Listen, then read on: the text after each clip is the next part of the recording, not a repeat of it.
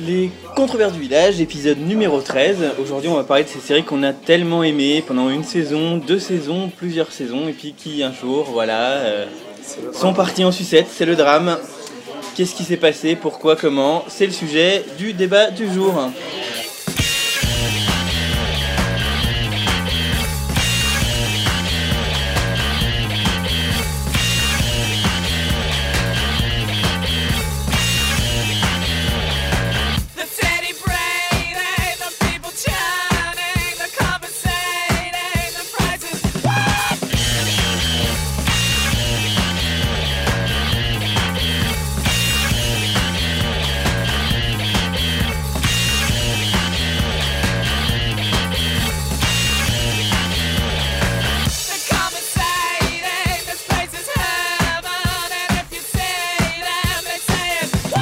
Moi aujourd'hui, euh, Dominique Montet.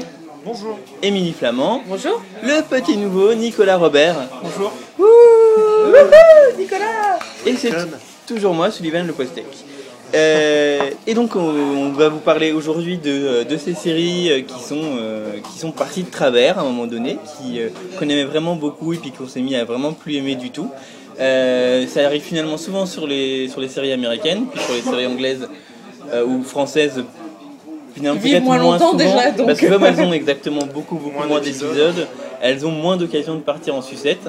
Malgré tout, ça arrive quand même. Et alors évidemment, ceux qui nous, euh, ceux qui nous euh, lisent un peu, euh, un peu euh, régulièrement euh, se doutent un petit peu du sujet qui nous a amené euh, à, à choisir ce thème pour le podcast, parce qu'ils ont, euh, ils ont suivi cet automne. euh, Dominique qui, dans la douleur, publiait ses reviews de Misfits semaine après douleur, semaine. une Immense douleur. Non.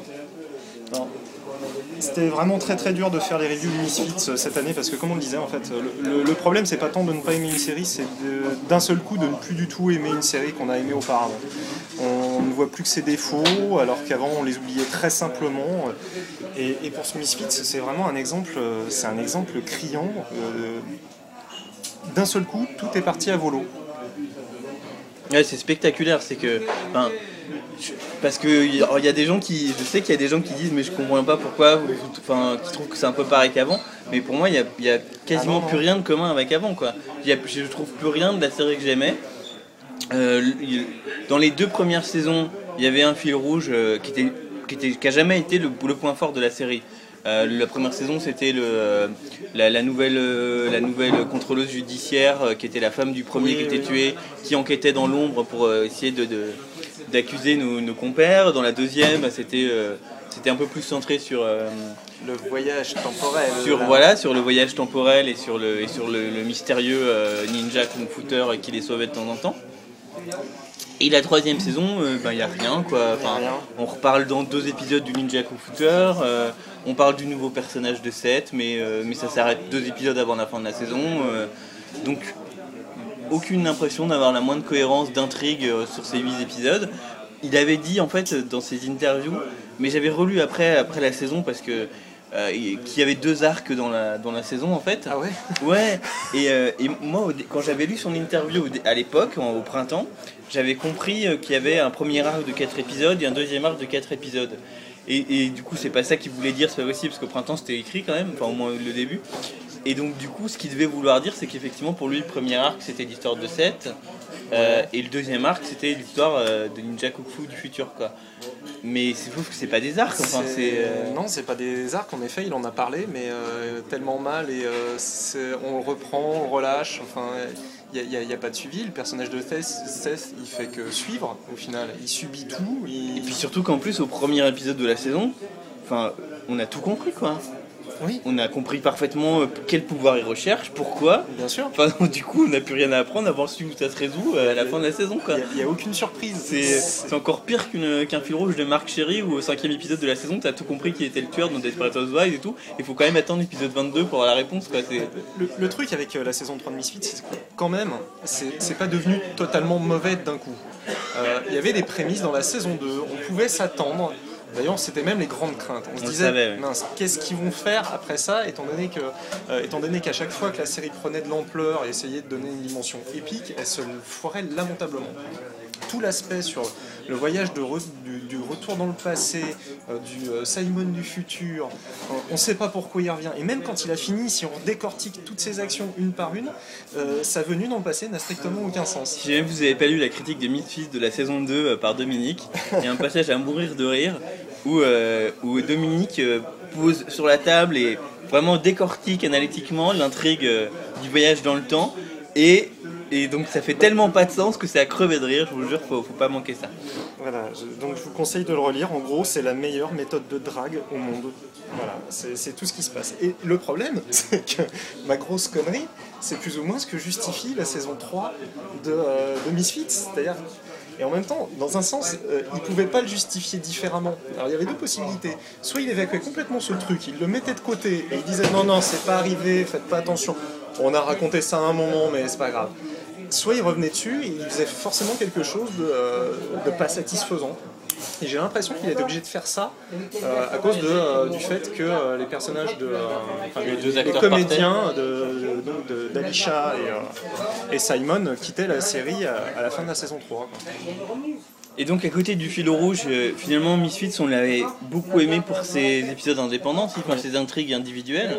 Euh, moi c'est c'est partie des meilleurs souvenirs de, de la série, il y a des moments comme ça. euh, euh, dans la première saison, Nathan euh, avec, euh, avec la fille qui avait rajeuni, Oui, euh, oui. euh, Kelly avec le gorille. euh, ouais mais...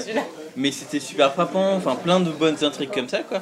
Il y a juste, il y a juste en 8 épisodes, donc plus que d'habitude, euh, Oui. au- aucune bonne intrigue de toute la, la troisième saison. Non, quoi. mais c'est pour dire, le, le meilleur épisode de la troisième saison concerne le personnage le moins intéressant, celui qu'on brocarde depuis le début de la série, c'est le personnage de Curtis, qui est, qui est insupportable en fait, hein, qui, a, qui a- qui a pas d'intérêt, et au final, quand on regarde, c'est l'épisode le plus réussi. Mais bon, c'est un petit peu en comparaison avec les autres. hein. C'est ça, parce qu'en plus, si tu le voyais qu'individuellement, euh, Oui, je suis pas les- certain que ça soit. euh, c'est pas inintéressant, mais c'est vrai que c'est vraiment le, euh, c'est le béaba de base du, euh, du cliché du changement. Enfin, t'as, enfin, t'as le droit à tous les clichés liés à ce type d'intrigue. euh, et puis voilà, enfin, il prend conscience de la dure condition féminine. Dire, le message est parfaitement intéressant, Ouais, voilà. mais c'est vraiment, c'est, vraiment bien lourd. Enfin, c'est écrit par un mec déjà.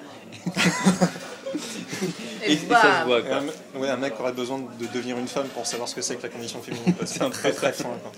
Mais euh, et euh, moi le pire, enfin moi je peux pas voir cette saison-là sans penser à un sabotage conscient. C'est horrible, mais c'est comme ça.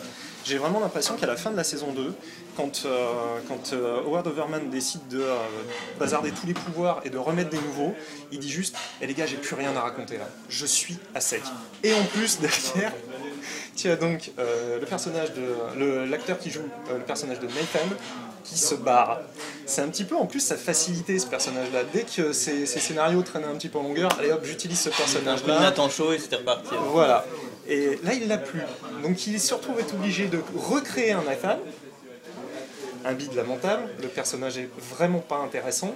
Bah, je- ouais, pour le coup, je pense aussi que du coup, euh, ils ont, je pense, enfin, je, il y a une part de ça qui est plus ou moins pas leur faute, dans le sens où j'ai vraiment l'impression que, euh, comment il s'appelle, Robert Chian est parti vraiment très tard. Oui. Euh, et parce que donc en gros, enfin, je pense qu'au moment où, enfin, au moment de la diff, il devait pas forcément le savoir qu'il revenait pas. Et au moment de la diff d'une saison, euh, quand il faut que la saison d'après elle arrive dans un an, l'écriture de la saison d'après est déjà bien lancée quoi. Donc je pense qu'ils ont en gros plusieurs scripts décrits avec euh, avec Nathan dedans et qui se rendent compte que, enfin là ils annoncent les désolé les gars, je signe pas pour la saison prochaine quoi. Qui vont mauvaises, qui se voient dans le premier épisode bien. Énormément, ouais. Et, euh, et que du coup, il fait, la, enfin, il fait la connerie de se dire, euh, plutôt que de vraiment réécrire ses scripts, il change le nom, quoi. Non, Euh, et et j'en suis, j'en suis, j'en suis d'autant plus persuadé, enfin, je suis absolument persuadé, en fait, peut-être que je me trompe et qu'un jour on prouvera le contraire, que si euh, Chian était revenu, il, a- il avait le pouvoir de se dédoubler, en fait. C'est à ce point-là. Oui, non, mais clairement. Je suis persuadé que vraiment, il a que changé le nom du mec dans le script, tu vois. Et le premier épisode, il a réécrit un peu parce qu'il fallait introduire le nouveau personnage. Mais que sinon, les épisodes d'après, c'est vraiment les répliques de Chian qu'il a, qu'il a collé au nouvel acteur. euh, et démerde-toi avec ça, quoi. Et voilà, et c'est impossible, euh, évidemment. j- J'espère surtout pour euh, l'acteur qui joue Rudy qu'ils avaient eu le temps de changer dans tous les scripts le prénom de, euh, de Nathan par Rudy, sinon ça aurait été un petit peu. euh, Un peu million, ouais. Ce qui m'a aussi frappé euh, dans cette saison-là, c'est le peu de respect euh, qu'avait qu'a euh, Howard Overman pour ses, euh, pour ses personnages en fait. Il leur fait changer de personnalité euh, dès qu'ils en ont besoin, dès qu'il en a besoin. quoi. Donc, alors ça va de l'é- de l'épisode infamant du voyage dans le temps avec Hitler, qui est, qui est juste une catastrophe au niveau du traitement des personnages. Il n'y a aucun personnage qui a son caractère de base de la série, alors que rien d'autre n'a changé. Eux, ils sont toujours là au même endroit. C'est juste, voilà, leur personnalité est plus du tout les mêmes. Pour On le a coup, quand c'est même- vraiment le what if, euh, l'univers dystopien débile, vraiment raté quoi. Le, Non mais complètement. Et puis euh, on a Simon en collabo forcé. Bon, il est forcé, mais il est quand même collabo. Et on a Curtis en héros de la résistance. Ça, je, je m'en remets pas quoi. Ça c'est frappant aussi, c'est que mais, euh, malgré tout, dans les deux premières saisons, je croyais qu'il la tenait vraiment bien la caractérisation des personnages. Oui. Euh, ça m'avait donné cette impression-là, quoi. Alors il y avait quelques, il y avait quelques écarts, rétrospectivement, ou même on les avait notés à l'époque. Je me rappelle du l'histoire de Nathan de jeux vidéo quand euh, c'est Kelly qui a été enlevé Oui, euh, exactement, ouais. et qui se mettait à faire une partie de c'était enfin tu dis non quoi le Non, il est con le personnage mais pas à ce point là Euh, il y avait des petits trucs comme ça, mais globalement, je pensais quand même qu'il tenait bien ses personnages. Et là, tu te rends compte qu'avec les saisons 3, avec, avec la saison 3, il les tient pas du tout, quoi. Et que, et que ce qui a fait les personnages des deux premières saisons qu'on a tellement aimé, c'est juste qu'ils ont eu un, cul infernal au moment du au casting. moment du casting. C'est exactement ce que je me disais. C'est que euh, plus que des personnages bien écrits, c'est vraiment des, super comédiens. Des- enfin, après, c'est des caractères acteurs, c'est-à-dire c'est euh, c'est pas évident que ces comédiens-là puissent faire autre chose différent, mais ils le font tellement bien et c'est tellement c'est tellement passionnant et puis c'est tellement engageant quoi. Enfin, t'as envie de les suivre hein, malgré tout ce qu'ils font parce que c'est franchement limite tout ce qu'ils font. Et, D'où- du coup, le boulet, le boulet Curtis aussi. Oui. Euh, le fait que juste là, ils ont un acteur normal qui Voilà, euh, joue qui son ne texte, transcende quoi. pas son rôle. Exactement. Et ben du coup, il y a rien, quoi. Et du coup, ce mec a jamais eu de personnalité en trois saisons, euh, ce qui est Parce que ça, oui, ça se voit comme un au milieu de la figure. Les autres personnages qui ont apporté leur, euh, leur vécu. Peut-être un peu moins euh, celle qui joue Alicia. Il y a, peut-être plus une notion de composition dans son rôle. Mm. Mais alors que ça soit Kelly ou, euh, ou Simon ou Nathan, tu sens que c'est c'est en eux déjà au naturel. Clairement, clairement, clairement. Et puis, euh, puis voilà, enfin, et puis cette saison 3, globalement, enfin, de quoi je vais me souvenir dans un an Enfin, de, mon, de mon ennui mortel, du fait que je me suis enfilé 4 épisodes à la suite. C'était le seul moyen de finir cette saison un jour. Euh, et sinon, rien, alors que les deux premières saisons, des moments mémorables, j'en ai, euh, j'en ai des tonnes. Et c'est ça qui est horrible, c'est que dans une série qui est fun, qui est, qui est agréable, limite ce genre de défaut, on se dit bon allez tant pis. Euh, c'est un, un guilty pleasure, je vais, je vais me fader ça parce que c'est marrant, parce que c'est engageant, parce qu'il y a de l'action. Mais le problème c'est que tant que j'ai une fois de temps en temps la scène du placenta, par exemple, ça. Exactement, ça. me va très bien. Et là, pas, Et cette année, pas de scène rien. Il n'y a pas de scène comme ça, il y a juste un moment, des moments un peu délire quand il y a les euh, cheerleaders euh, zombies, mais c'est tellement crétin et c'est tellement. J'ai eu l'impression de voir ça, mais des millions de fois. C'est ça, c'est- ça arrive après juste après 5 ans de zombies euh, maniaques. Oui, là, c'est- vraiment euh, Howard Overman. Mais dis donc, mais les zombies, c'est à la mode, tiens Ouais. Je vais faire mon, les, les zombies à mon style, puis ça va faire marrer tout le monde, ça va être génial. Avec du coup cette- ce, ce- ce truc, enfin, parce qu'il y a- il y, a cette histoire effectivement euh, de, de nouveaux pouvoirs aussi quoi. Ah, Et c'est c'est- c'est- c'est putain de pétard mouillé quoi. Donc, euh, enfin, juste les, les pouvoirs, enfin, ne servent à jamais à rien dans toute la saison quoi. C'est-à-dire que, enfin, il y a deux fois dans, deux fois en huit épisodes où elle se sert vaguement de son pouvoir. Ah ouais, il est à cet endroit-là, super génial quoi. Et en, en plus, à chaque fois qu'ils ils sont obligés, ils se sentent obligés à chaque fois de redire. Et au fait, toi, sers-toi de ton pouvoir qui te permet de voir à travers les yeux des autres, parce qu'il est tellement pas mémorable ce pouvoir qu'il faut le répéter à chaque fois. Quoi. Simon, son, son pouvoir est de s'en servir deux fois, dont une fois juste parce qu'il fait des galipettes et se rend compte qu'il arrête, sinon il va tomber quoi. ok. Il y, y a des enjeux là, c'est ouf. Euh, donc, enfin, Curtis. euh, Finalement, c'était encore le, enfin, c'était le, c'était le, le meilleur de tous ses pouvoirs parce que Oui, ça lui bah- permet de s'enfuir, genre de truc. Ouais, Donc, parce- il y a ouais, quelques voilà, utilisations narratives du pouvoir et puis ils font Ça fait un euh, épisode plutôt correct euh, là-dessus. ouais. Donc pourquoi pas, sauf que lui très vite il rechange de pouvoir. Voilà. Et là il a le pouvoir de la mort qui tue quand même. Je, enfin, T'as donc- bien choisi tes mots en plus. Il fait des jets de shampoing doux Non, c'est Non. c'est encore pire que ça. Il peut ressusciter les morts, mais sauf que s'ils sont ressuscités, ils sont transformés en zombies sanguinaires qui peuvent mordre les autres et les transformer aussi en zombies. Donc s'il ressuscite un mort, il cause la destruction de la planète. ce qui n'empêche pas, à un moment, une fois qu'il a, transformé 15 000 personnes en zombies, après que quelqu'un soit mort, de dire si vous voulez, je peux le faire revivre. Non, ta gueule. Euh, non, bon. Je sais pas si tu te souviens, mais à l'épisode d'après, la planète a failli disparaître à cause de toi. Et, euh, et ouais, finalement, le, comment dire, le pouvoir de se dédoubler de Rudy euh, a donné lieu à deux trois trucs assez intéressants. Je pense que là, c'est pas vraiment un problème, euh, comment dire, de personnage, c'est juste de traitement. Je pense qu'il est complètement passé à côté de son truc parce que l'idée d'en faire un personnage à moitié euh, pourri, euh, euh, qui profite des gens et à moitié sympathique, et qui est en- tout le temps dans l'empathie, ça aurait pu être intéressant. C'est juste qu'à mon avis, il a juste raté son coup, quoi. Ouais, puis enfin, j'aime plutôt bien l'acteur, euh, Jo Oui. Ah oui, non, mais- mais je le trouve pas à la hauteur de ça. Quoi. Les deux personnages, il les fait jamais exister. Je sais pas en le voyant si c'est l'un ou si c'est l'autre. En plus, Joe Gideon, il passe son temps à faire des grimaces euh, sans arrêt, il surjoue ce- euh, du début à la fin de la série. On a vraiment l'impression qu'il essaie de surcompenser quelque chose qu'il n'a pas au naturel, qui fait euh, que Robert Sheehan était particulier, quoi, cette outrance, euh, cette, cette façon qu'il a de dire des saloperies toutes les 3 secondes. Et que lui, il faisait effectivement passer. Enfin, voilà, enfin, t'avais l'impression que c'était normal en fait. euh, Oui, voilà. qu'un mec se fout à poil et se badigeonne de crème, euh, normal. Et lui, il peut pas effectivement. Non. euh, C'est pas. Là pour le coup, mauvais casting aussi. Euh, Là, et puis, une erreur, là, pour et puis coup. quête de retrouver, enfin de voilà, de remplacer un personnage par un autre à l'identique. euh, Là, pour le coup, on touche du doigt le, le personnage en fait un peu irremplaçable. En fait, c'était c'était pas possible. euh, Il était tellement utile au scénario, tellement utile à l'histoire euh, et, euh, et au scénariste surtout que l'enlever. Alors que globalement, sur la mythologie principale, le personnage de Robert Sheehan n'a aucune influence sur personne. C'est assez incroyable d'ailleurs. hein. C'est un personnage inutile. Tu peux techniquement, tu peux l'enlever de la narration. clair. Le problème, c'est que tu peux pas l'enlever de l'histoire. la preuve. Quand on vous écoute, on se dit que c'est la catastrophe à tous les niveaux quand même. Ah oui, non, mais euh, la- enfin, c'est C'est les c'est un accident de train. C'est Au- vraiment. Au cas où vous n'auriez pas compris, euh, ni Nicolas ni moi n'avons vu la saison 3 de Misfits. D'ailleurs, euh, moi j'ai pas vu non plus la, la 2, toujours pas. pas Et Nicolas, je crois qu'il n'a ouais, aucune des saisons Mais- non mais donc- plus. Donc euh, c'est pour ça que vous nous entendez pas Et participer. nous, on ce saccage bien le truc pour éviter qu'il la regarde un jour. C'est ça. Voilà, non mais là c'est sûr. Maintenant, je vais m'arrêter où j'en suis. Euh, la 2, faut la voir quand même, ça La vaut deux vraiment est- le coup. la deux est bonne. Et tu considères que la 2, ça se termine sur une fin ouverte euh, et c'est très Oui, tout à comme fait. ça. ouais. Mais il prévoit quoi Il prévoit une quatrième Oui. saison C'est renouvelé pour une quatrième saison. Génial Sachant que en plus du coup il y a deux acteurs encore qui se barrent à la fin de la troisième Alors, et que donc du coup il, il leur, leur reste il leur reste trois acteurs il leur reste Curtis en plus comme personnage à tous les Donc coups. Il Curtis, reste Curtis. qui ne partira- mais Curtis ne partira jamais. Quand ça veut pas, Curtis a, trouvé. Curtis a son, son état de fonctionnaire chez Misfits, c'est ça c'est ça. Exactement. ouais. Alors il leur reste Curtis avec son méga pouvoir qui va leur servir vachement de ressusciter les morts, les transformer en zombies. Il leur reste Kelly qui a le pouvoir d'être euh, d'avoir une intelligence de Et, euh, enfin qui est rocket scientist. Je sais pas encore pourquoi c'est un super pouvoir mais c'est pas grave. Euh, Franchement, je fais un pronostic. Elle part l'an prochain. Voilà. Moi, à mon avis, Ouais. Et, euh, et donc le nouveau, Rudy, Rudy. qui peut se dédoubler, c'est génial. Et, et j- Seth. Et j'imagine qu'ils vont intégrer Oui. Seth et que dans le premier épisode, euh, il va faire une connerie et qu'il va se retrouver envoyé aux travaux. Ça c'est pareil en fait. C'est pas possible. euh, À la fin de la saison 2, ils, finissent de leurs travaux d'intérêt généraux quoi. Ouais. Et dans les 5 minutes du saison première de la saison 3, ils refont une connerie. Retournez aux travaux d'intérêt généraux, mettre votre costume orange parce que je sais pas quoi faire d'autre avec vous. Mais comment on peut avoir aussi peu d'imagination, aussi peu d'envie Enfin, je veux dire.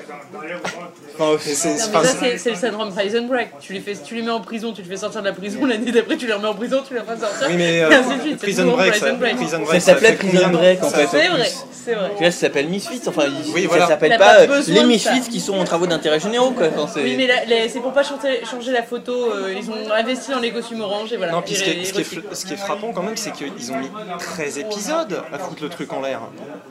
13 épisodes, c'est quand même pas monumental, quoi. Enfin, Oh, arrête, hein, parfois on fait pire chez nous.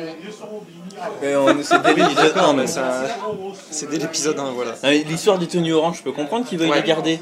Mais pourquoi est-ce qu'ils gardent pas leur tenue orange pour faire leur travail de super-héros Et comme ça, tout le monde croirait que c'est des mecs du, du centre euh, qui font ça et en fait qu'ils en seraient déjà sortis. Enfin, une connerie comme ça, je veux dire, c'est juste ce que j'ai pondu en deux secondes et demie, quoi. Et lui, il n'a pas été capable de les payer pour ça. Overman, qu'est-ce que tu fous? Ah oui, non, mais on se le demande toute la saison 3, c'est fou, très honnêtement. Ah mais ouais, mais vous disiez c'est vraiment l'accident de train quoi. Le truc, tu regardes le premier épisode, tu te dis putain, euh, c'était pas terrible quand même. Mais bon, il est l'électeur est parti, on va voir le deuxième quoi. Le deuxième, t'as Curtis, ok. Tu dis ah bah finalement c'est le meilleur épisode de Curtis, je me suis un peu fait chier pendant 45 minutes. Mais, Mais ça euh, allait, c'était. mais c'était bon, ça- enfin dans l'absolu, si je C'était compare, les deux premières, les deux premières années, les épisodes avec Curtis, je me suis encore fait plus chier que ça, donc peut-être quoi. Et là, le troisième épisode, Le troisième épisode, c'est euh, euh, Ninjaman du futur, euh, l'intrigue. Oui, voilà, oui. Avec un principe qui marche pas. Et en- non, les trois premiers, tu fais encore. Enfin, il y a rien encore qui marche. Il y a rien qui marche. Mais tu trouves des excuses à chaque fois. Tu dis. ah, il y avait, c'est peut-être le truc, c'est machin quoi. Et là, le quatrième, t'as l'épisode sur Hitler. Parce que oui, il y a un épisode où il voyage dans le temps et il dit qu'il où il décide d'aller tuer Hitler. Donc il a regardé Doctor Who. C'était l'idée originale de la saison. Et, euh, et là, c'est vraiment juste euh, la purge totale, quoi, l'épisode infâme euh, où, juste tout est raté de A à Z. Et, et, et ouais, enfin, je pense que là, T'as- l'expression jump the shark aux États-Unis, c'est-à-dire le moment, le, le point d'orgue où la série ne fait que décroître en qualité. Et très franchement, c'est cet épisode-là en fait. À partir de ce moment-là, t'as vraiment l'impression d'être pris pour un con. ouais, Et ouais. y a tu peux plus rien accepter en fait. Et c'est ça le problème, c'est que derrière tu peux plus rien accepter. Tout ce qui te présente, tu dis ouais, non, c'est cool. Et je suis pas en train de dire qu'il y aurait pas eu cet épisode-là, la saison serait mieux tenue, parce que globalement elle s'est pas tenue du tout. Parce que les, les, euh, les solutions qu'ils trouvent au problème de la saison 2, euh, par exemple sur le voyage dans le temps, euh, est juste ridicule. Enfin, ça n'a aucun sens. crever de rire, quoi. Ah, crever de rire. Simon au pays de la mûre. C'est horrible. Comment bloquer deux personnages dans une boucle temporelle sans qu'il y ait de justification vraiment, euh, vraiment accrochant, accrochant ce qui serait super cool, c'est qu'on meurt dans une boucle temporelle pour l'éternité. Mourir, ça m'éclate. Je vais faire ça, c'est une super bonne idée, les quatre autres. Ah ouais, trop cool, c'est beau, je trouve ça romantique. Ok. Et tout se justifie en vraiment. euh, bon, disons-le clairement aux téléspectateurs pour qu'au final ils soient d'accord avec nous. Donc on vous explique bien, je vais faire ça parce que je ne peux faire rien d'autre. Amis téléspectateurs, je voudrais que tu ressentes cette émotion maintenant. Et Alors on se concentre, tu es ému. Tu es, tu es ému, tu es ému, je te dis.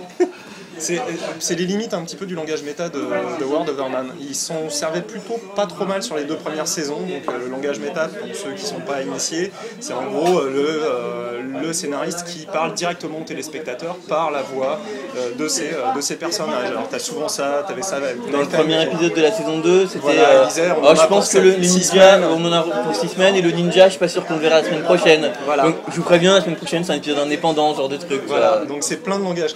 Et là, il en abuse, mais complètement. C'est-à-dire qu'il en est au stade où, euh, s'il pouvait, il se mettrait la caméra devant lui et dirait Bon, écoutez, en fait, moi, là, ce que je veux dire, c'est ça. Donc, ça serait bien.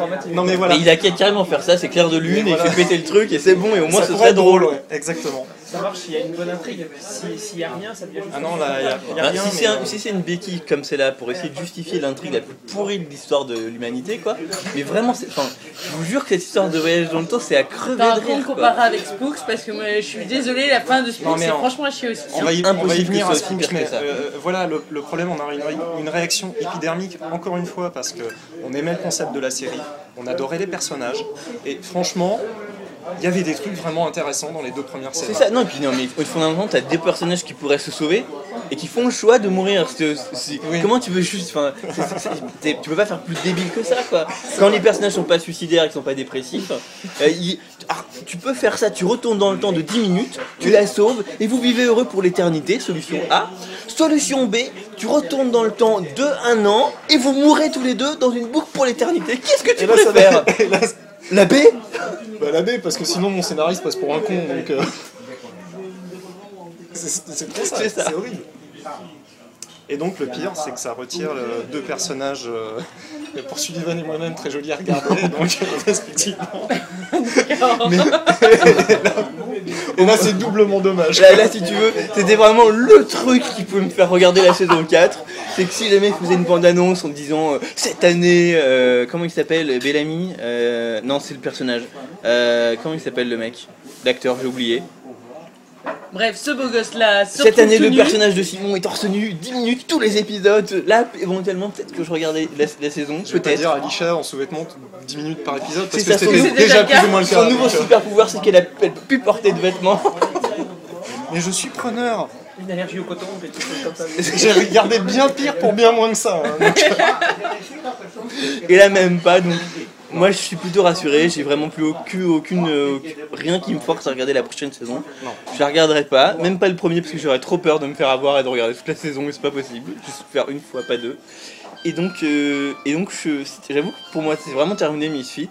Ouais, et je suis juste, euh, je suis vraiment déçu de pas avoir terminé avec la saison 2 quoi. Parce qu'au moins je ferai Il y, partie a avec une bonne il y a des séries comme ça, ça me, fait, ça me fait même penser à une série comme Nip Tuck où euh, pareil, à la fin de la saison 2, j'aurais bien aimé arrêter, tu vois, 5 minutes avant la fin et me dire ça. euh, série sublime, j'arrête là. Ouais. Là c'est pareil. Bah, c'est le même genre de carnage. hein. Le Exactement. problème, c'est que c'est arrivé à plein de monde, ce problème avec Nip Tuck.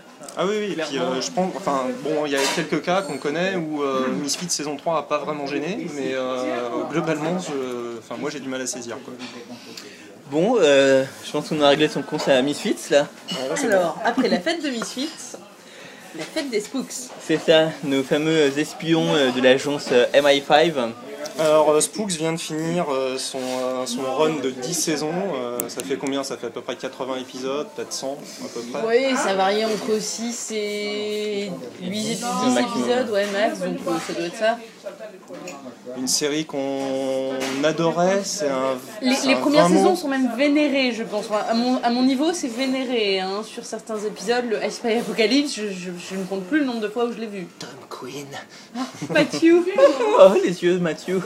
C'est bien, Mathieu. avec l'enchaînement de ce qu'on vient de faire tout à l'heure, ça donne l'impression qu'on regarde les séries juste pour s'il y a des beaux gosses ou des belles nanas. quoi. Et ben c'est ça. En fait, le secret du sommes- village est dévoilé. C'est pas un secret, nous sommes humains. Et oui, messieurs, dames, nous sommes humains et nous aussi, nous craquons sur quelques acteurs. Et donc, euh, bah, trois, trois saisons fantastiques, euh, deux, saisons deux moyennes, mais bon, toujours avec une- un certain niveau de qualité quand même. Bah, disons que c'était plus le même style, mais qu'on y trouvait quelques. C'était plus action. Voilà, plus, mais euh, dans leur style, en tout cas, elles s'en sortaient à peu près, quoi. Le truc, c'est qu'au départ, euh, Spooks, c'était un petit peu une réponse britannique à 24. C'est euh, faites-nous une série euh, sur des espions avec des écrans en simultané. ils ont pris cette forme-là, ils l'ont adaptée à leur sauce, euh, avec un côté un petit peu plus euh, Cérébral. cérébral, j'allais dire austère, mais euh, enfin, par rapport à 24, euh, austère, c'est normal, quoi. Pas hystérique, quoi, plus, plus posé, et puis bon, avec peu de moyens, en fait, sur les premières saisons, Bah, euh, surtout la première. C'est-à-dire que les espions faisaient plus systématiquement exploser la moitié du pays à chaque épisode, Exactement. contrairement à 24. Ou ne tuez pas 25 000 personnes, ou. euh, il y a très peu de morts hein, dans les premières saisons de Spooks. ou il y en a quelques-uns mémorables quand même. hein, il y en a euh, quelques-uns mémorables, mais euh, en plus, à la fin des saisons, on découvrait pas que c'était la reine Elisabeth qui, avait, qui était la complotrice en chef. non, non, on n'avait pas ça, non. Non, mais bon, euh, t'avais euh, t'avais plusieurs morts, mais c'était des morts euh, justement frappantes parce que c'était pas juste Oui, euh, un oui, agent oui. qui, euh, qui tue un. Voilà, méchant numéro le, Le coup de la 45, friteuse est hyper traumatisant, mais voilà. Moi, j'ai souvenir de les avoir vus rarement avec des flingues dans les, dans les premières saisons, par exemple. Ce qui est plus le cas du tout les saisons suivantes. hein. Bah, dès qu'il y a eu Adam Carter, de toute façon, Adam Carter, euh, l'idée était de le faire courir avec un C'était Badja Bauer qui s'appelle, non? Il s'appelait Adam Carter, t'es sûr? Adam Adam, Jack Bo- Adam Bauer. Carter Bauer. Il y avait le nom composé. Non, mais c'était l'idée de à chaque, c'était le Adam Show euh, chaque semaine pendant un temps. Donc euh, bon. Mais euh, ça, restait, euh, ça restait par moments assez plaisant à regarder. On retrouvait quand Bah, même des avait- éléments qui faisaient le charme de, euh, il y des avait des premières trucs farfelus, mais il y avait quand même un fond d'intrigue. Voilà, et puis, euh, et puis la série avait vraiment aussi. repris du poil de la bête en saison Avec 7 et Rose 8 Meyer. je- Ah oui, avec, avec, le personnage. Lucas North. Ouais, écoutez pas Emily parce que.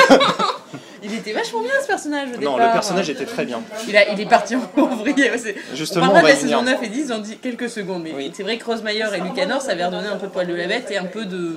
Un peu d'intérêt à la série, Ouais, euh, quelque de chose de plus profond, de, voilà, ouais, euh. de, de, de- de dureté, d'âpreté. Moi j'avais le souvenir de, Spooks, les personnages de Spooks, c'est pas à proprement parler des personnages sympathiques. Quoi.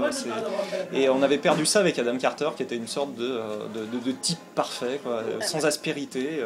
Et là on retrouvait ça avec euh, le personnage de Lucas North donc, euh, qui, qui arrive, euh, qui, Adam qui sort de sauvait tout prison. le monde, Adam Carter pardonnait tout le monde. Adam Carter était Dieu. C'était euh, comment c'était quoi son nom de famille Ross dans Urgence? Euh, hein. Doug Ross, voilà, c'était l'inverse. C'est Doug Ross dans Urgence, quoi. C'est vraiment un type qui est pas crédible. Qui est- enfin, tu crois pas une seconde euh, que ce personnage peut exister dans la même vie, même s'il est bien interprété et plutôt bien écrit.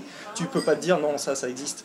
Bah, euh, Adam Carter, c'était pareil. Tu peux pas te dire non, il, il existe ce type-là. c'est- Non.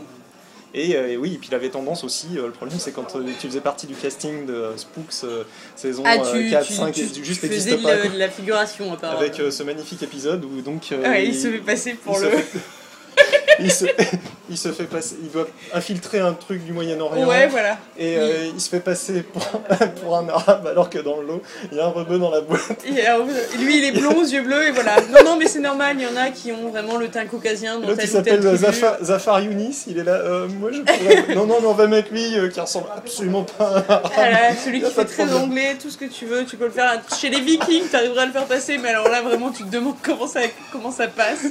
Et il se fait pas pister un bon C'est bout de temps, vraiment en la plus, honte hein. Quand même. Ah non, c'est la honte là, j'imagine le comédien. Non, mais ça. vous êtes sûr, vous voulez pas me donner une histoire ce coup-ci? Non, non, on va la donner à lui, y a pas de problème. Non, non, non, non, c'est pas grave, on va te faire faire des huées, et puis voilà, c'est Non mais j'imagine le truc, ça, ça aurait été Big Mama à un moment, non, on a besoin d'une femme, ouais, pas de problème, regardez, perruque. Heureusement il est pas resté en saison 7, sinon on y avait droit. Ouais, quoi. ouais. Non, non, mais du coup, euh, du coup, bon, il y avait cette période-là, mais c'était revenu correct, on va dire. Voilà, sur la saison 7-8, on s'était quand même bien régalé. Enfin, Oui, moi, oui, je m'étais bien régalé. Il y a quelques très très bons épisodes également. Hmm. Et puis, et puis, il y a eu la saison 9. Alors, vous en avez peu entendu parler, on va dire, contrairement aux autres où Dominique avait été assez euh, euh, prolifique, il avait écrit pas mal euh, d'articles. Là, en gros, euh, Faut fouiller ça dans les se- 15 os. voilà, fouillez Ouais. dans les 15 os, vous allez avoir une réaction, ma réaction au début de saison, la réaction d'Homme au début de saison et ma réaction en fin de saison qui fait que Dom n'a regardé la fin de saison que cette année pour regarder la saison 10. Et encore euh, en Oh, ramant. encore, euh, oui non, ça a été une torture de tous les instants. Euh, la, la saison 9 de Spooks, je l'ai expédiée comme euh, n'importe quelle euh, justement série euh, guilty pleasure, euh, c'est-à-dire euh, euh, dans le métro, euh, dans le bus, euh, pendant les périodes d'attente, parce que parce que j'y ai trouvé strictement euh, C'est- aucun c'est intérêt. vide de sens et en plus. euh, chose que je ne supporte pas et que je ne pardonne pas, c'est la trahison complète euh, d'un- personnage. S'il y en avait qu'un, enfin moi en j'ai avait a- oui, non mais. Non mais globalement, globalement il y a, Global- y comme tu disais, il y a le personnage du, du ministre. Oui, C'est celui-là, voilà. c'est celui-là que tu pensais Non, mais pas que lui. Enfin, ça, c'était le C'est premier. a Mais non, mais c'est ça le problème. t'as lui, t'as Lucas qui Je m'en souvenais même plus, je veux dire, je l'ai effacé de ma mémoire. Ouais, on a un ministre pendant 8 ans, c'est un type. C'est le, intègre, c'est le meilleur allié, c'est celui C'est le drapeau que tu regardes voilà. fièrement étendu. Et au début de la saison 9, ah non, c'est une ordure. Et hop hop hop. Voilà. Juste pour Et le tu l'expédies en plus en 10 minutes. euh, c'est- mais voilà, oui, euh. C'est une ordure, on le bute, et voilà. Et alors, pour poser les bases, entre la saison 8, bon, il y a eu beaucoup de changements de scénaristes dans Spooks, hein, ça a quand même Oui, été oui, un roulement assez régulier. hein. C'est- C'était plus une usine à audience pour la BBC que vraiment une œuvre d'auteur. C'est pas une série Oui, d'auteur non, non, du tout. c'était pas Voilà. une série d'auteur, un peu une série de producteurs, mais mais ça- malgré euh, tout, malgré tout, ça tenait encore debout jusque-là. Le, le soi-disant créateur David Wollstonecraft, euh, il a, écrit le, il a écrit le premier épisode, c'était un romancier d'espionnage, il a laissé les rênes et euh, les autres se sont euh, bah, plutôt bien, euh, Bien amusés avec, avec, oui. euh, avec le jouet. hein, après. Mais après, c'est pas choquant, une commande de, de producteur, ça peut aussi donner quelque chose de très très bon. Et la preuve, pendant 8 premières ans, euh, les trois premières saisons étaient vraiment très bons, et puis sur les dernières- 8, oui, oui. dans la globalité, t'as pas grand chose à redire. Bon, à part, euh, voilà, ce qu'on a déjà dit. Mais la saison 9, changement complet d'équipe, et puis, là, il n'y a plus aucune cohérence, tu disais, par rapport au personnage, mais même, enfin, ça devient, ridicule parce que le personnage de Lucas qui se fait. euh, on, nous a expliqué pendant deux ans que Lucas c'était en gros le mentor de Tom Queen, qu'il avait été en prison pendant 8 ans en Russie, mais donc voilà, il- c'est un personnage écorché qui a un gros passif et tout. Et là, on se retrouve. En fait, Lucas n'est pas Lucas. Lucas a un autre nom tout pourri. Et Lucas est intégré le MI5. ça c'est gratuit. en- Non, mais c'est vrai. Il s'appelle quoi euh, Sébastien Michaud ou- Oui, voilà, c'est un peu ça. Ça me fait trop penser à. C'est exactement le coup de le coup d'Alias, quoi. C'est. euh, Mais, mais en gros, on lui trouve Sébastien, une histoire. André- André, André Michaud. Michaud. André Michaud. Ouais, tant qu'à prendre un prénom Michaud. français, autant prendre André quoi. La prochaine fois, ce sera Bernard. Ou Et Octave. puis, euh, non, mais c'est juste, on le retourne complètement dans un truc qui fait penser que, un, les mecs n'ont pas tenu la chronologie parce que si tu fais le décompte des années, juste, c'est pas possible. Et deux, que les, au MI5, tu recrutes Tu recrutes n'importe qui. tu recrutes, voilà, tu, j'arrive avec une carte d'identité euh, sur un bout de carton marqué que je suis euh, britannique, que je m'appelle euh, Sandra, euh, je m'appelle Sandra Bullock, tiens, allez hop, je suis britannique, je m'appelle Oui, tant Sandra qu'à faire Bullock, prendre et une voilà. célébrité, ça passera Non mieux. mais avec Sandra, c'est le premier nom. J'ai fait option euh, informatique en seconde, je pense que je peux faire analyse. Voilà. Ok, on t'embauche. C'est bien, allez bien. Mais c'est, passe c'est, bien à c'est l'écran, c'est complètement ridicule. Et, et, donc ça c'était la saison 9 qui partait en bien en vrille, mais la 10, c'est Non, mais attends, la mais 10. ça part encore plus en vrille la saison Mais 9. oui, il mais retrouve une, une ex. Alors la nana, elle est à Londres depuis, euh, depuis qu'il est revenu de prison en Russie. Ça lui est jamais venu à l'esprit d'aller retrouver la nana. Euh, non, bah non, pourquoi pas. Allez. Euh, donc il a une, une identité euh, secrète. Et euh, ce qui est horrible à la fin de la saison 9, c'est que euh, tu voyais Lucas North donc euh, évoluer, euh, faire des saloperies euh, pour, euh, pour s'en sortir, pour camoufler des choses. Tu te dis bon à la fin c'est un méchant de cartoon. Mais à la fin, c'est même pire que ça, c'est qu'ils arrivent à me mettre. Enfin, moi, je me rappelle vaguement, parce que bon, j'avoue, je les ai pas regardés 50 fois, hein, pour être très clair. Je me rappelle vaguement des images de Lucas qui limite devient fou, tu sais, il, Oui, oui, débat comme ça, où tu vois sa tête qui se secoue avec des flashbacks, des images. Tu fais oui, enfin bon, euh, il est pas sous exta non plus, euh, je veux bien que ça le perturbe un peu, mais. C'est euh, Nicholson dans Les Sorcières quoi. si tu veux, il a été torturé pendant mesure. 8 ans par les Russes, euh, il n'était pas dans cet état-là depuis 2 ans, pourquoi d'un coup est-ce que voilà, ça lui reviendrait comme un cheveu sur la soupe, quoi, c'est un peu ridicule.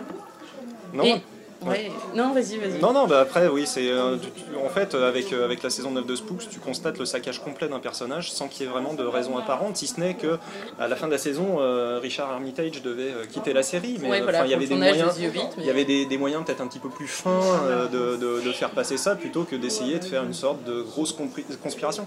Même si je comprends ce qu'ils ont essayé de faire, moi le seul concept qui m'intéresse là-dedans, c'est de, de se dire que le personnage donc, de Lucas North s'est menti pendant des années à tel point qu'il il, a cru ses ouais. mensonges.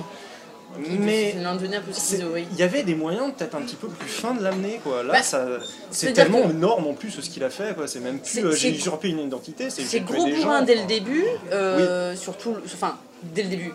Vu qu'il le révèle au fur et à mesure, c'est mais liste, enfin, la, la source de cette histoire est vraiment bourrin et n'a pas de sens. Et en plus, ils le mettent en place sur toute la saison, mais euh, la conclusion de ça, c'est euh, on a vraiment l'impression de allez on balance tout, hop, c'est plié et puis voilà. Mais c'est horrible, Et, la, et conclusion la en fait. dernière scène est vraiment C'est ridicule une parce qu'en fait, catastrophe. quoi. en gros, euh, à la fin, en fait, il est à dos doigt de tuer tout le monde pour obtenir une, une pièce de technologie qui est en gros une bombe qui tue par, par race et par signe distinctif en fait. Soit. C'est très visuel là, Sullivan vient de faire un mouvement de sourcil. Déjà, c'est pas Spooks comme il dit. euh, Non, c'est- c'est- mais non, Non. c'est c'est SF. Pour le coup, on est dans, 20 on est dans On est dans 24 ou dans 24. James Bond, Ah, euh, on mais, sait pas euh, bien, mais. euh, De toute façon, t'es plus dans ce pouce dans cette saison-là. hein, faut une être fois qu'il y a tout ça qui s'est passé, t'as euh, donc euh, Harry. qui lui donne, euh, parce doit, ça lui permet de sauver Ruth, il se barre, et à la fin il se fait taper sur les doigts et il dit, Harry dit, euh, Ouais, de toute façon ça marche pas. Tout le monde était à deux doigts de se faire tuer. Il y a eu des... mais- tout ça pour t'entendre dire, ouais non on lui a filé finalement parce que ça marche pas de toute façon.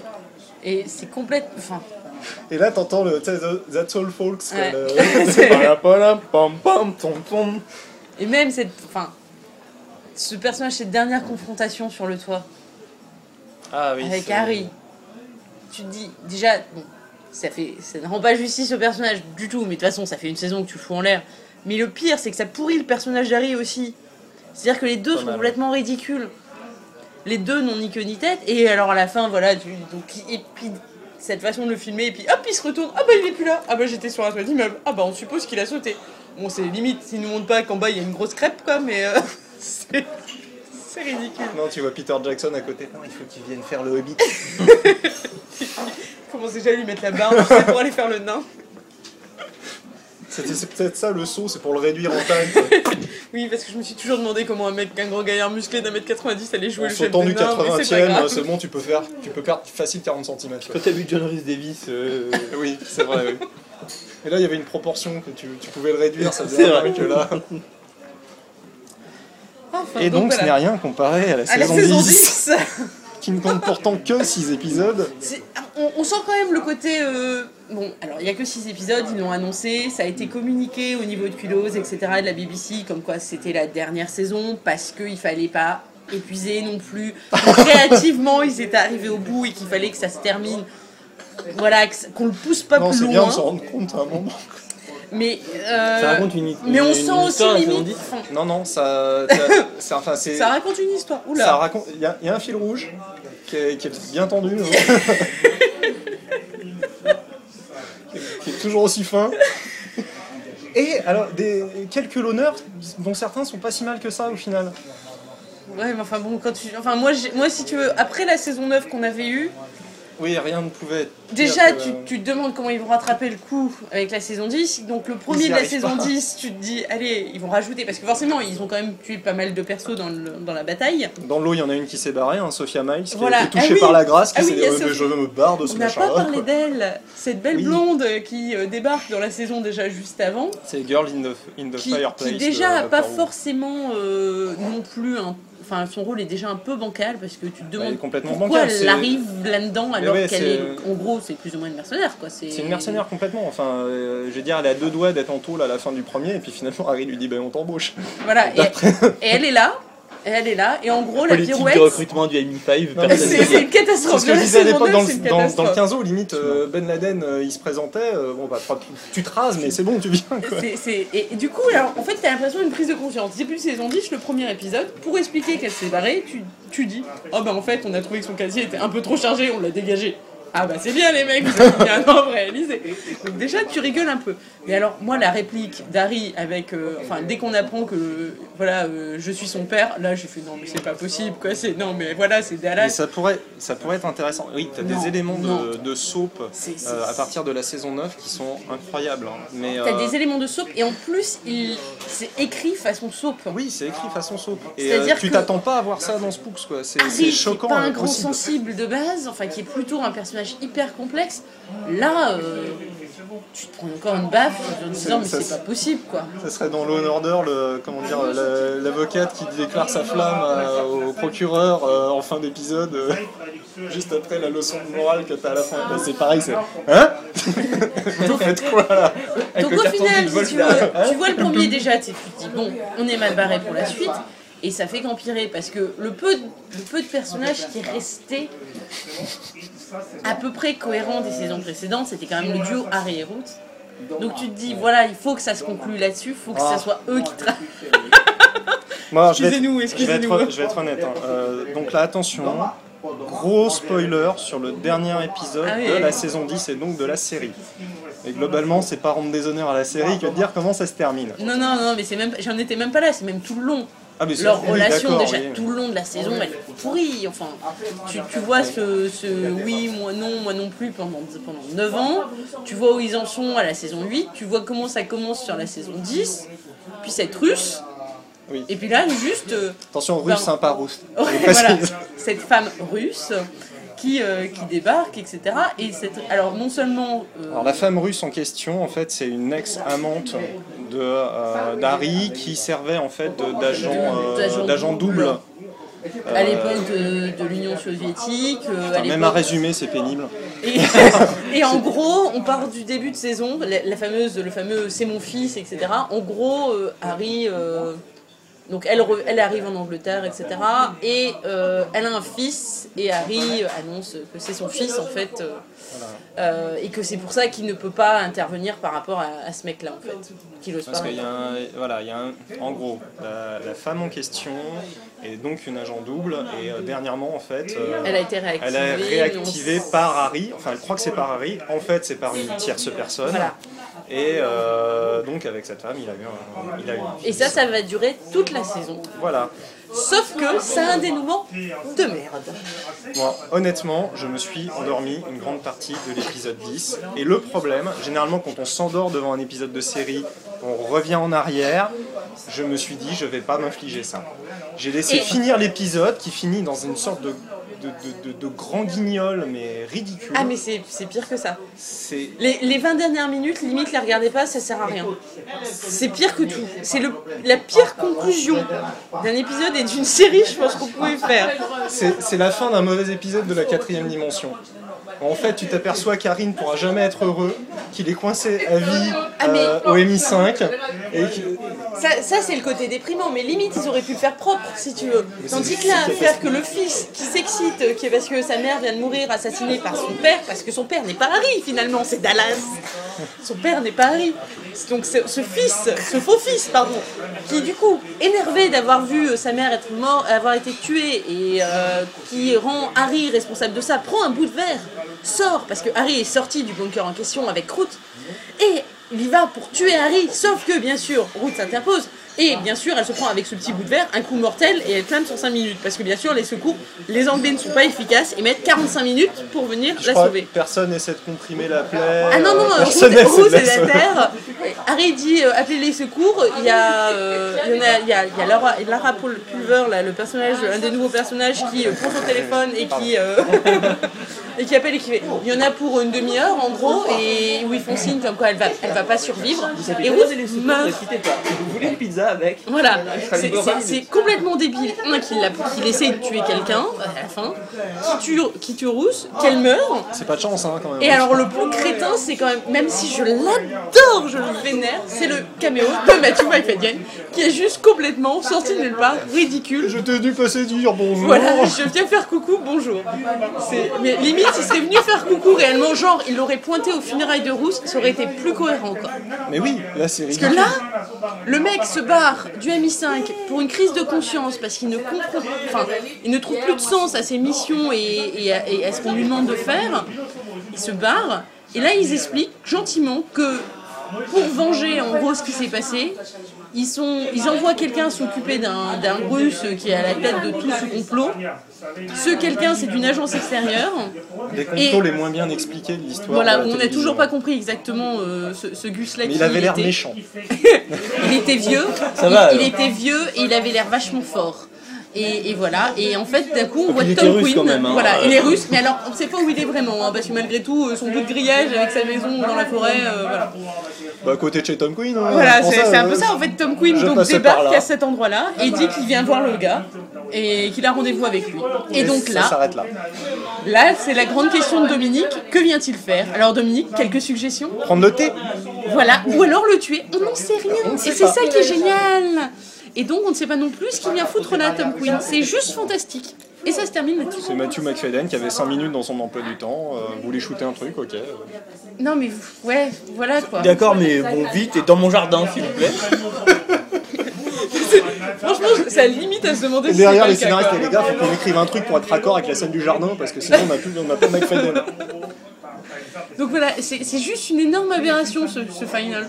C'est- C'est-à-dire que, mais je, je suis rassurée, c'est qu'il n'y a pas que nous. Je connais d'autres fans de Spooks qui, euh, qui sont tombés des nues en fait. euh, Non mais c'est un, saccage, Avec, c'est euh, un saccage complet, un manque de respect pour les personnages, un manque de respect pour les intrigues et ce qui fait le, ce qui faisait l'intérêt de Spooks, on a vraiment l'impression qu'à à vouloir marquer leur empreinte, les nouveaux scénaristes se sont juste dit euh, allez les gars, maintenant on va faire un truc euh, vachement cool quoi. Ça, c'est la grosse erreur type euh, du nouveau euh, lead writer qui arrive et qui dit euh, Alors, Je vais Ah, je veux mettre mon empreinte à moi, ça Il doit y a être mes ça, ils ont voulu créer des persos nouveaux. Forcément, tu vas me dire, il y a quand même plus grand monde dans l'équipe. Donc ils ramènent deux persos.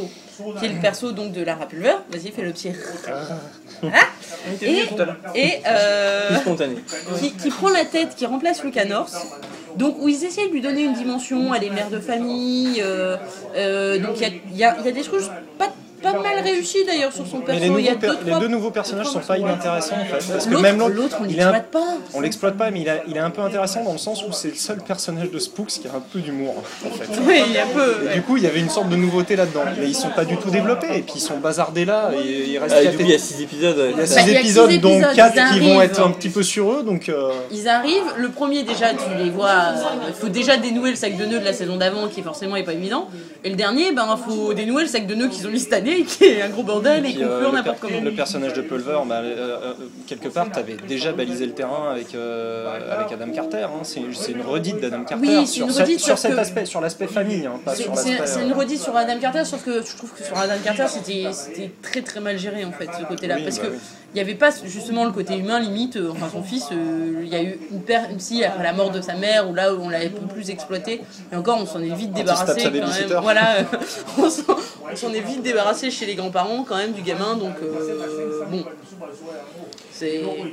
Bon, on va pouvoir considérer qu'on a bien donné envie à tout le monde de regarder Donc, la saison 10 de arrêtez-vous à la saison après 8 la par saison pitié. 3 de euh, Misfits. Saison 8 euh, terminée, euh, vous arrêtez. C'est déjà plus que Misfits hein, quand même, ils ont tenu le choc. Ouais. Mais c'est ça que, après pour Spook, ce qui est la différence, c'est quand même, c'est vrai que 10 saisons, là du coup il y a vrai. 10 saisons, on tape le 100 épisodes, tu peux. Oui, puis il y C'est toujours beaucoup. triste de finir Il y a, sur une note ça doit être les, euh, c'est c'est sûr, ça doit être dé- les quatrièmes, euh, les directeurs, enfin, Il y en a oui, Voilà, il y a et eu puis même au niveau de des persos principaux, ils ont eu des changements de casting qui sont quand même costauds. Là, là, c'est vrai, on arrive à la quatrième génération de personnes. Enfin, voilà, donc il y a, il y a- il y a plus. La, la série aurait peut-être dû s'arrêter un peu avant, mais bon. Du coup, dans l'idéal, tu te bah, dis que, voilà, créativement, tu dois on peut valider. pas vraiment voir à- en vouloir à Kudos. hein. À l'époque, la série est renouvelée, euh, ils donnent leur chance à un groupe de scénaristes. C'est Mais, ça. mais même là, bon là, là c'est quand même fini plus anonymement parce qu'au niveau des audiences, c'était quand même Bah, de notre côté, la BBC hein, les envoyait au euh, casse-pipe contre Oui, euh, Downton Abbey en donc, face, euh, donc euh, voilà, c'était c'était un peu clair, mais, mais on sentait qu'en gros ça s'était négocié avec, entre Kudos et la BBC à la fin de la saison 9 qui était déjà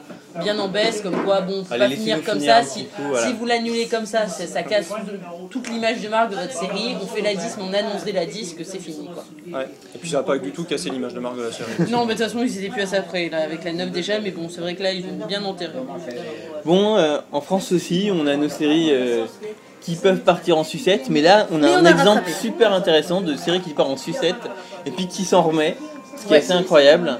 Euh, qui est fait pas ci, fait pas ça. Tu l'avais vu à l'époque, Nicolas, la saison 2 de J'avais vu, j'avais la 2.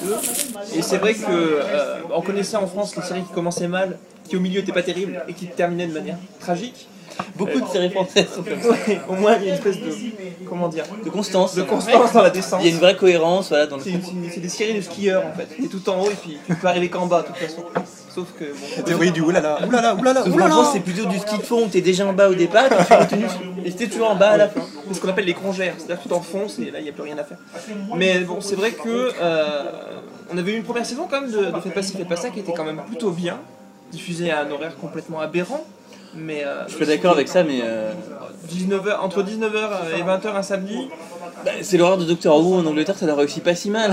ouais, mais Il y a, il y a Ouais, moyen mais de- en France on n'est pas habitué à ce créneau-là. combien, bah, combien oui- d'autres oui fictions non. sont proposées à cet horaire-là Bah, non mais je suis vraiment d'accord avec ça, mais sauf que des nouvelles cases de fiction, on va absolument avoir besoin d'en créer en France. Pour l'instant, il y a de la fiction qui est à 20h35, euh, c'est pas possible quoi. Il va falloir qu'on crée d'autres cases et les nouvelles cases de fiction, access. elles vont pas apparaître du jour au lendemain. Plus belle la vie, ils ont mis, euh, ils Non, ont non, mis ils ont mis 8 du temps à mois l'établir, à, à- à se, à se- à se faire leur trou. Et le samedi à 19h, il y a Sous le soleil qui a cartonné pendant 10 ans sur TF1. Donc il y a moyen de. C'est vrai, mais si tu essaies d'être cohérent avec. c'est juste la- qu'en 12 épisodes et puis ah, ça marche pas, on arrête, euh, c'est pas possible. Il fallait euh, se fixer un an et, et- et communiquer euh, Marx Costaud. Quoi, parce que, Mais la C'est démarche, ça le de, problème de la communication avec France Télévisions. la démarche de, de France Télé est pas très claire de ce point de vue-là, parce qu'en contemporaine, tu as aussi Clara Scheller qui est diffusée à 20h45 à cette époque-là. Pourquoi est-ce qu'on met Clara Scheller en prime time Euh, C'est à peu près à la même époque, hein. je crois qu'il y a un an d'écart. il y a- C'est pas, c'est pas les mêmes équipes qui ont lancé Ouais, hein, séries, mais. c'est- euh, C'est la génération d'avant. Clara est Bah, passée c'est- en ça fait six 2005 mois, ça, non et, En 2005 il et fait passer en 2007, 2007, ouais. il y a deux ans qu'il passe. Clara, euh, Clara euh, ils ont. Ça c'est. C'était la nouvelle politique fiction à l'époque aussi. Bah oui, enfin c'était de de l'époque Bachman en fait. Mais, mais ce que je voulais dire, c'est qu'à la prog, Clara, ça, ça a été limite qu'il la passe à 20h40 à l'époque. Ça a presque été un peu développé comme une série de, de 21h30 comme avocat. Et, et finalement, ils l'ont mis à 20h35, mais enfin ou 40 à l'époque, mais ça a été un peu, euh, ça a été un peu limite limite quoi. Mais bon bref. Donc oui, une première saison diffusée le, samedi à 19h, euh, avec des résultats d'audience assez médiocres. Et euh, qu'est-ce qui se passe quand une série est médiocre à 19h sur France Télé Et ben l'année d'après, on la propose à 20h45. Bah, ben, le, le- alors le truc C'est quand même assez énorme. mais Ils essayaient, ils essayaient de créer leur case. Mais il y, a- il y a eu un- il y a eu quand même un super bon retour critique sur, euh, sur Fais pas ci, Ouais. la première saison. Ouais. Il faut saluer leur euh, démarche là-dessus. hein. Mais- Vraiment, ouais, non, ce ils ont été courage-là, courageux. Et Ouais. du coup là on est en pleine époque euh, Carolis Duhamel et euh, si tu veux ils ont pendant 5 ans ils nous ont fait euh, Nicolas Le Floch enfin que j'aime beaucoup sur la question euh, Maupassant euh, tout ça Euh, donc on était que dans le truc à la naphtaline machin quoi et ils ont c'est le, leur seul truc de fiction euh, contemporaine qu'ils ont. Et, euh, et en plus la critique dit que c'est vachement bien. Euh, je suis pas sûr qu'ils aient jamais regardé eux mais ils disent bon ce truc là il faut qu'on arrive à le sauver avec les dents quoi. Et, et du coup ils le sauvent avec les dents et là avec ce Sauf truc mort dans le script. avec ce truc con qui dit que la chaîne, on va passer ça à 20h35, donc il va falloir muscler ça, les gars. hein. Oui. Sauf qu'à ce moment-là, toutes les caractéristiques de, de cette fiction-là sont complètement sabordées pour dire on va mettre de la guest star complètement aberrante, Bruno Solo. On va, on, va, on va la transformer en façon TF1 en fait, c'est tout. Ouais. C'est de mettre une intrigue un peu, un peu euh, artificielle et pas du tout réaliste avec du guest en Et pas effet. du tout en cohérence avec les personnages Non, que tu as créés. non, mais vraiment façon, Bah, façon c'est TF1. c'est ces trucs dans, les, dans le, catalogue de, règles de la fiction française qui fait à peu près euh, 3724 pages écrites en encore 8. Il y a ce truc en, en 20h35 qu'il faut pas faire de chronique quoi. Ce qu'on appelle de la chronique, c'est euh, du petit soap euh, quotidien quoi. Il, il paraît que ça marche pas. Le- les nouvelles saisons de Fait Passion prouvaient que ça pouvait très bien marcher, mais à l'époque il y a cette croyance ça marche pas la chronique à 20h35, on peut pas en faire. Et donc du coup il faut une intrigue, un fil rouge et un truc parapolicier quoi, parce que les mecs s'il n'y a pas une intrigue parapolicière ils savent pas quoi faire de la vie. faut- ils- donc voilà. Et donc tu te retrouves tu te retrouves avec quelque chose qui n'a ni queue ni tête parce que finalement euh, la force de cette, euh, de cette fiction là c'est quand même d'opposer deux mondes complètement différents. Un classique euh, la vie est un long fleuve tranquille finalement mais adapté de manière intelligente et aussi au format. Et pour le coup euh, comme tu disais le problème c'est qu'on se dit on va foutre de l'intrigue policière parce que finalement on fout du policier n'importe où n'importe comment. Du coup on fait du mauvais policier et on fait de la mauvaise fiction. Et alors là c'est une catastrophe parce que finalement plus personne ne reconnaît la série euh, vers laquelle euh, se tournaient les téléspectateurs. En plus, il y a le choix de lâcher certaines caractéristiques, qui est que la série est quand même tournée comme un mockumentary, c'est-à-dire un faux documentaire. Donc ça, on dit on lâche, c'est trop compliqué, le public comprend pas. La fameuse phrase, le public comprend pas. Alors là, vous êtes mort, c'est que c'est terminé, vous pouvez avoir une bonne idée, ça sert à rien, il faut faire simple, il faut faire euh, basique, il faut pouvoir se poser dans son pouf le soir et pas réfléchir. Résultat des courses, on se retrouve avec 6 épisodes, 8 épisodes 6 épisodes, mais vraiment, mais vraiment mauvais, parce que du coup, tout ce qui a été construit à l'époque. euh, en vrai, de toute façon, enfin, il y a plus de... oui, Ce qui était terrible en plus, c'est que je me rappelle que j'avais vu à une projo, j'avais vu sur le premier ou les deux, je pense que le premier, et euh, c'était pas terrible, mais je me disais, bon, c'est une, c'est une réintroduction, et après ça va aller quoi. Et sauf qu'en fait, non seulement ça n'allait pas après, mais de, de, de l'épisode en épisode sur les six, ça empire à chaque fois quoi. C'est-à-dire qu'à la fin, tu te retrouves avec une histoire de, de, de réseau de prostituées dans le- un château. Je veux dire, euh, déjà un réseau de ils prostituées sont- dont fait passif, fait Voilà, passif. où quoi. ils se retrouvent tous parce qu'ils amènent les gamins pour aller voir ce truc, et, enfin pour À, aller à courir avec la ribambelle de gamins entre les chambres froides, on a déjà la, parlé voilà, dans qui était la vieille euh, voisine dont la qui a été morte assassinée, mais en fait elle est pas morte. Mais non, voilà, qui s'est fait passer pour morte. Enfin, voilà, là c'est juste tu t'enlises en fait. Donc forcément, euh, ils pouvaient pas se tirer un- vraiment euh, de l'intrigue de leur saison. Et en plus, tu flingues un casting qui est vachement bon, qui est vachement bien utilisé les autres moments. C'est-à-dire Salomon, Gélinas, Bonneton, qui sont quand même. Euh, Tonquédec, les quatre sont quand même très très bons. Les gosses sont supportables, ce qui est super rare en France. Ouais, non, même, même bon, hein, sur ça, il y en a quelques-uns. Même mondialement, qui, euh, hein, généralement, les gosses. euh, Ouais. euh, Non, non, c'est il y en a quelques-uns qui commencent. J'aime le mouvement de Moulinet. ah, je suis pas R. Hein. Donc euh, pour le coup, on se dit bon bah là, euh, merci, hein, t'entends Jim Morrison, This is the end, euh, c'est terminé. Et puis finalement, euh, je sais pas ce qui s'est passé concrètement Mais en- j'ai- j'ai- dans la production. Parce que Anne Gaffieri était déjà partie à la fin de Non, la c'est elle, c'est Anne Giaferi qui a supervisé la saison 2. C'est la créatrice de la série, donc ça, ça- c'est c'est ça qui. Après, enfin, voilà, la saison 2 de Fais pas ci, fais pas ça, c'est vraiment euh, l'exemple type de la chaîne française qui interfère en voulant plaquer ses recettes de bonne chaîne française qui sait c'est quoi que son public qui veut Qui va gonfler à l'hélium quelque chose. et qui, et qui du coup fait vraiment de la grosse bouse quoi. Et le miracle, c'est que euh, à France 2 et à France Télé, ils s'en sont rendus compte quoi.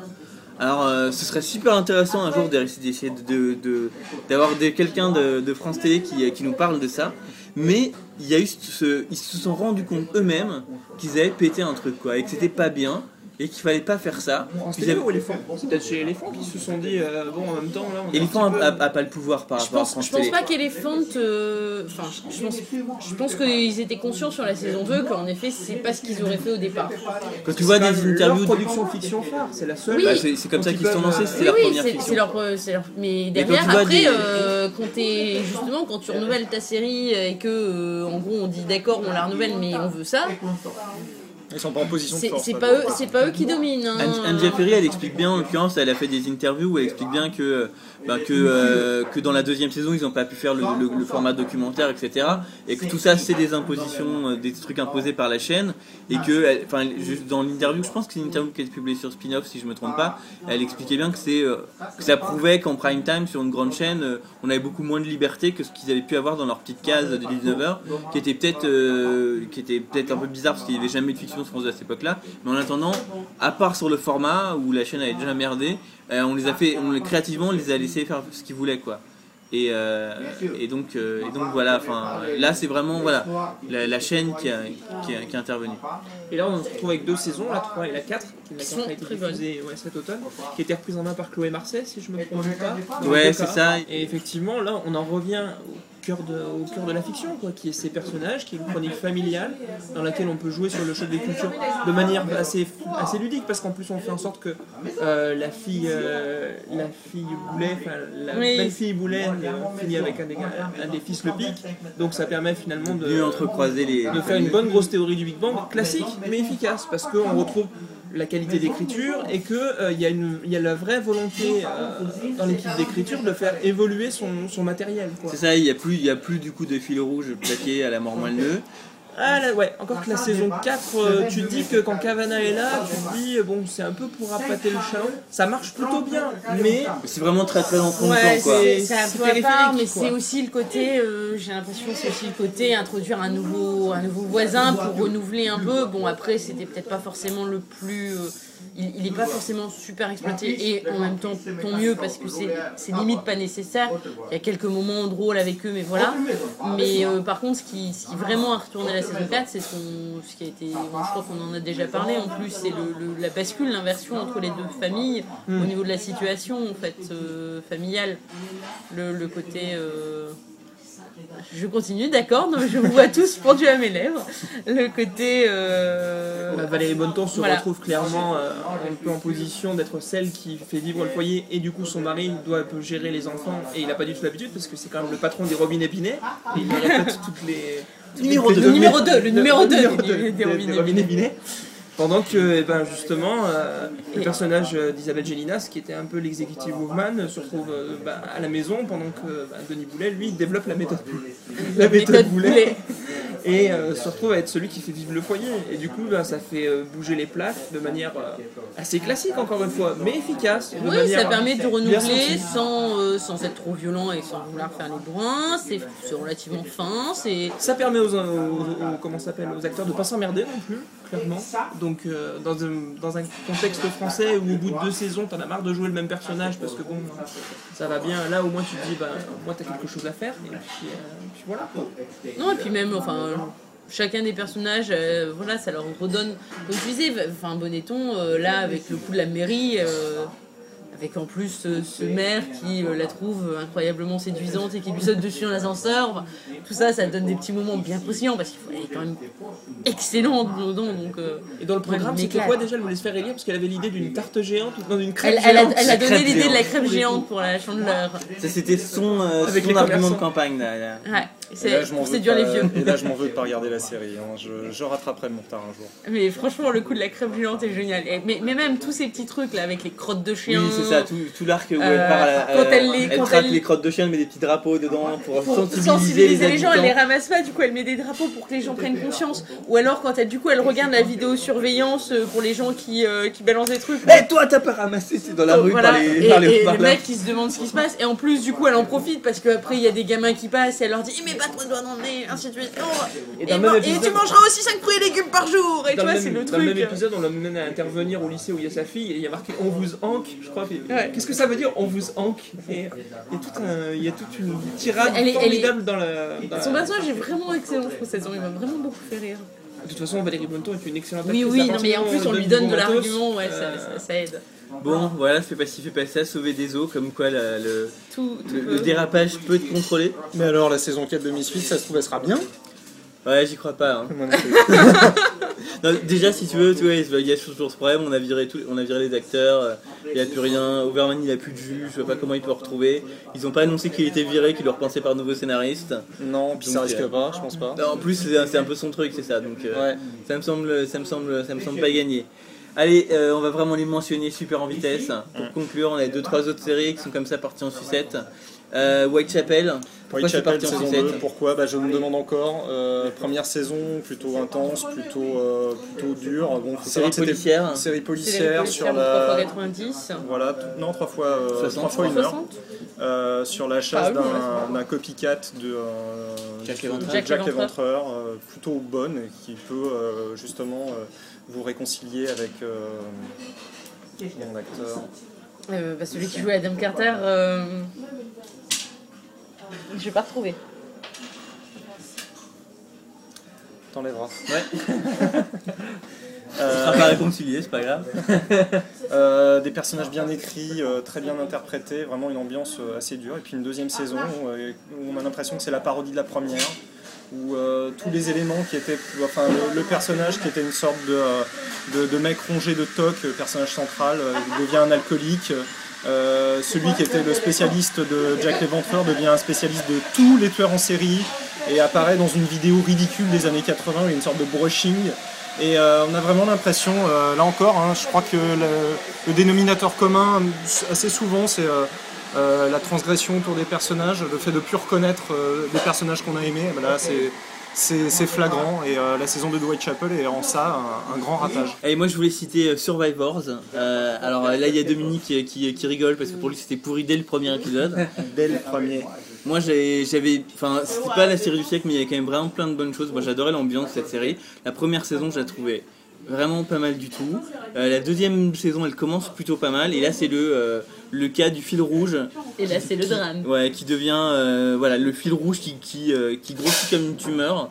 euh, sur une série où il n'a pas sa place et qui euh, ouais non mais et puis qui du coup euh, puis en plus voilà enfin c'est vraiment enfin donc il y a eu un Survivors il y a eu un virus mortel qui a détruit euh, 90 euh, 15% de la population du monde et on suit euh, un petit groupe de survivants etc et donc euh, et donc là enfin voilà le fil rouge cliché à mort sur la vilaine entreprise euh, pharmaceutique machiavélique qui a fabriqué le virus et que ça lui a échappé à son contrôle. Mais les dirigeants de l'entreprise ils ont réussi à survivre et ils sont partis aller vivre je ne sais où.